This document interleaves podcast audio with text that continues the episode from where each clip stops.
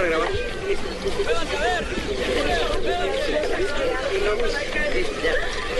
Grabando. Este es un reportaje especial de José Antonio Samper Pupo para el noticiero de las 7. Caballero, ¿podría usted explicarle a los colombianos qué es lo que pasa aquí? ¿Qué es lo que pasa aquí? ¿No lo ve? Estos hijueputas se acaban de Un momentico, perdóname, caballero. Yo le explico cómo es la cuestión. Lo que pasa es que aquí el amigo está un poquito buscado y no le puede explicar a usted lo que nos está pasando, la situación por la que estamos pasando con la suficiente verraquera que el caso amerita. ¿Dónde es Carlos? María Clara, a Diego, Ya se sentaron aquí, Juan y Maritza. Claro. Y Amalia en Medellín, por supuesto, y a todos los oyentes que hoy nos acompañan en este lunes hablando de colombianidad. Y, y mi tarea eh, para hoy era buscar películas que nos identificaran en la pantalla grande o que lo hayan hecho con sus historias, con sus personajes. Y no fue fácil, no fue fácil porque porque el cine, como decía alguna vez Luis Ospina, el cine colombiano no existe. Existen películas. Ya. Y las películas han contado diversas realidades en algunos momentos y han contado Negativos, también sus regiones. Y por ejemplo tuvimos el cine caleño liderado por Luis Ospina y por Carlos Mayolo. Hicieron películas valiosas como Agarrando Pueblo o la, o la película que, que protagonizó el flaco Solórzano del Rey que mostraba cómo nació el fenómeno del narcotráfico en Cali. O el cine que se ha hecho en Medellín liderado por el maestro Gaviria del cual eh, destacó muchísimo la obra de Sumas y Restas que nos habló de cómo toda la sociedad antioqueña, toda sin excepción, tu- se, vio permeada por el fenómeno del narcotráfico en cada una de sus diferentes escalas. Apocalipsur, la película de Javier Mejía, que es una de las más destacadas de los últimos tiempos, o Los colores de la montaña.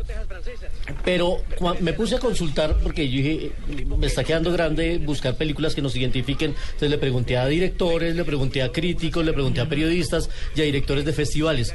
Curiosamente, cuando me empezaron a dar sus, sus títulos favoritos de cómo nos vemos en pantalla, coincidencialmente y sin que estuviera planeado, todas son películas que se hicieron en Bogotá curiosamente. Y una de esas que me, de las que me hacían referencia es justamente la estrategia del caracol, de la cual escuchábamos este fragmento en la que aparece Carlos Vives como reportero del noticiero de las 7, entrevistando al personaje de Luis Fernando Múnera, que era el paisa palabrero, que contaba la historia de cómo un grupo de vecinos eh, peleando por su dignidad habían defendido el derecho de no ser desalojados de la famosa Casa Uribe, una película de 1993 protagonizada por Fausto Cabrera, dirigida por su hijo Sergio Cabrera, con interpretaciones maravillosas de Fran Ramírez, de Humberto Dorado, estaba Delfina Guido, o sea, era un elenco, Florina Lemetre también, hasta, hasta el, el Topolino Zuluaga salía en, en esa Ay, película. el topolino. no- Salía ahí como el zorrero que ayudaba a llevar las cosas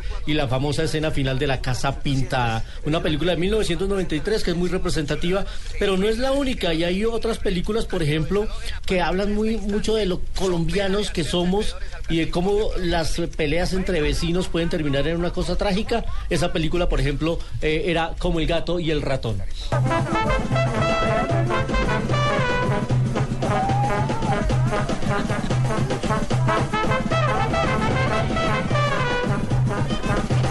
Y esa música justamente nos hablaba de dos familias vecinas, amigos, compadres de toda la vida, vivían al frente uno del otro. Eh, la película es protagonizada por Jairo Camargo. Y de un momento a otro empiezan a tener una pequeña disputa, muy pequeña, porque uno de los vecinos le atravesó unos cables por la terraza para poder tener luz. Y empiezan a, los dos a hacerse bromas, uno y otro, bromas que van creciendo de tamaño y de tamaño y de tamaño, hasta que terminan convertidos en dos bandos enemigos en el mismo barrio, con un final trágico al mejor estilo shakespeariano. Eh, y nos, pero nos reflejaba muy bien eh, una Bogotá eh, dura, una Bogotá a veces intolerante, pero con muchas señas de lo que es ser colombiano. Y nada más colombiano que el hincha de fútbol. El hincha Ay, de la sí. selección Colombia. Sí. Por eso, para mí, una de mis películas colombianas favoritas en tono de comedia, y mire que casi todas estas tienen aporte de comedia, porque la comedia es la que mejor nos define, pues una de esas era La Pena Máxima, dirigida por Jorge Echeverry. Corneta, la tengo. Papel picado, está. Radio, sí. Boletas. Final, final, no va más. Eh, esta es una película del 2001 producida por Dago García, es eh, protagonizada por Enrique Carriazo y por Robinson Díaz, dos fanáticos pero rehinchas de fútbol colombiano que planean ir a, a ver un partido Colombia-Argentina en el Campín, con tan mala suerte que la víspera del partido se les muere el tío. Y ellos hacen hay que ver qué hacen. sí. todo lo posible hasta cargarse a la abuelita para intentar llevársela al, al estadio, pero al final no pueden y lo único que pueden hacer, además porque habían hecho una apuesta muy importante, es colocarle un radio dentro, o ellos habían colocado un radio dentro del ¿Cajón? ataúd, dentro del cajón, y es la única manera como ellos se pueden enterar de cómo va el partido. La verdad, está llena de situaciones divertidas, una colombianidad extrema, porque nada más eh, colombiano que ser hincha de la selección y ponerse la camiseta amarilla y hacer hasta lo imposible por ir a acompañar a la selección porque uno cree que si uno no va, no va a ganar. Claro. Son los agüeros que uno tiene. Una película dirigida por Jorge Echeverry, que es un director que hacía un cine muy extraño, muy íntimo, muy personal y acá dirigió esta comedia y la verdad es que lo hizo muy, muy bien. Pero la última referencia que vamos a hacer del cine colombiano es eh, justamente otra película en la que aparece Robinson Díaz con eh, Jennifer Stephens y Álvaro Rodríguez, la gente de la Universal. Mire qué desorden tan terrible. Este escritorio lleno de papeles viejos y de mugre. ¿Y ustedes que con rulos en plena oficina? Pero no ve que me la he pasado toda la mañana recogiendo la porquería que dejó ese chandoso. No he tenido tiempo. ¿No ve que hasta ahorita se lo acaban de llevar? Así, o sea que ustedes recibieron a los Rosales con semejante desorden. Creerán que somos unos pendejos. Sí, tío, tío, pero pagaron. Mire, aquí están los 40 mil pesos del pulgoso. ¿Y no dejaron nada de propina? Sí, las pulgas. Bueno, ¿y cómo le fue en la cárcel? No, muy bien. Un español para un seguimiento. Como que la mujer se lo anda comiendo con otro.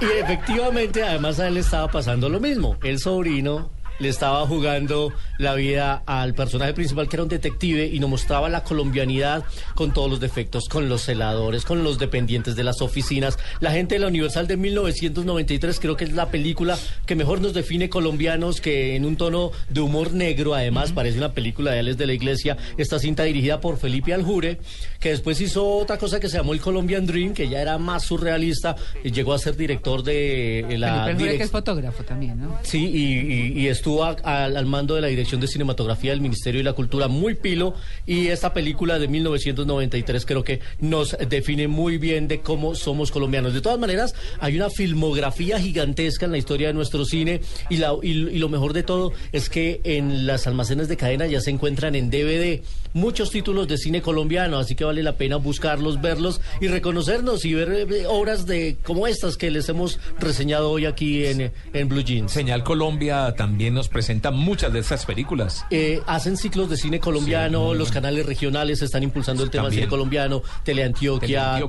Telepacífico, ah, Telecaribe también, Canal 13. Los, la- los, los, eh, canales regionales o la televisión pública están haciendo un gran esfuerzo porque el cine colombiano que ha pasado por pantallas se vea y tenga la oportunidad de verse también. Así que ahí están las películas de nuestro cine colombiano. Y en esas películas justamente de, hablaban de la propina. Aquí es, ahí le dejo para la gaseosa.